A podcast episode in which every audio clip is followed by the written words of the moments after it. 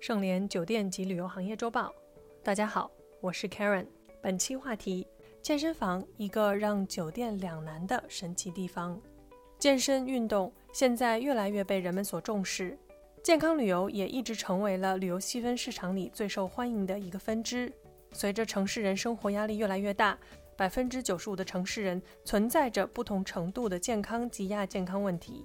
因此，追求更加健康的生活方式成为了人们关注的焦点。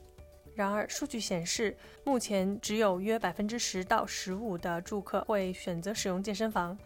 康奈尔大学酒店管理学院报告同时显示，百分之四十六的旅行者希望在酒店住宿期间持续健身，但实际上只有百分之二十二的旅行者会这么做。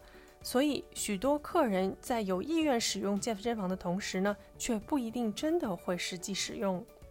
为了让酒店健身更加有吸引力，除了传统的公共健身设施外，许多酒店也推出客房内健身空间概念。例如，拥有私人健身房的健身套房，客房内配置如瑜伽垫、哑铃等健身设施等。各大国际品牌也纷纷与健身 APP 合作，推出了在客房电视上播放的健身指导视频，如 Western 和 Keep 的跨界专属频道等，让客人能够随时在客房内完成健身。这也满足了人们重视隐私性的诉求。研究表明，有健身房和没有健身房的酒店相比，房价约高百分之二十。尚且将本数据的可信度以及统计方式先放在一旁。对于酒店来说，经营一个健身房本来就不是一件容易的事。为了提高收益，酒店会售卖健身课程、季度性健身会员等。这个和外部的独立健身房也没有特别大的区别。但许多高端酒店通常会纠结：如果价格过高，且相比专业的健身房设施有限的情况下，基本汇集是没有吸引力的。而如果把价格降下来，人多了又怕影响到酒店客人使用，也不符合高端的酒店品牌形象。很多情况下，大多数品牌管理酒店会通常选择放弃销售汇集，专注在服务好内部客人，因为健身房带来的收益相比品牌形象及住店客人来说似乎微不足道。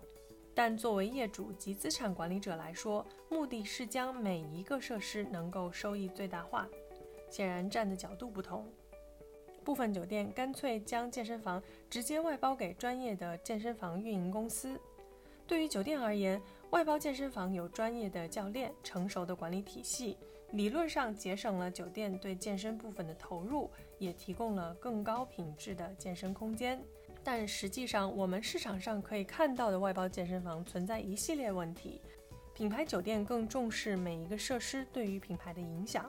而外包健身房需要增加收益且控制成本，设施老旧、人员服务意识差等问题频频出现，不仅影响酒店品牌，也导致住店客人满意度下降。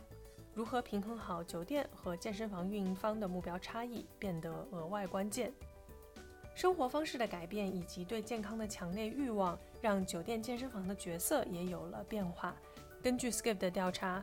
超过百分之四十的商旅客人认为康体设施是他们选择酒店的重要因素。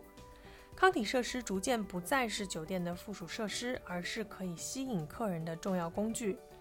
四季酒店集团全球水疗健身总监 Michael Newcomb 透露，水疗健身的营收增长是四季酒店运营收益增长速度最快的一项内容。虽然酒店主要收入来源仍为客房。但客房大同小异，可能对于旅行者来说，决定性的因素反而是酒店能够提供的其他附属设施功能了。而对于酒店业主来说，在决定是否设置健身房时，需要考虑它的投入是否能带来直接和间接的收益提升。本文部分来自环球旅讯以及盛联国际，感谢收听本期内容。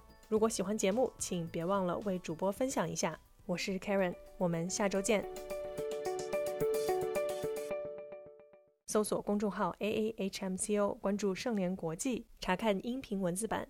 本节目由盛联国际独家制作播出。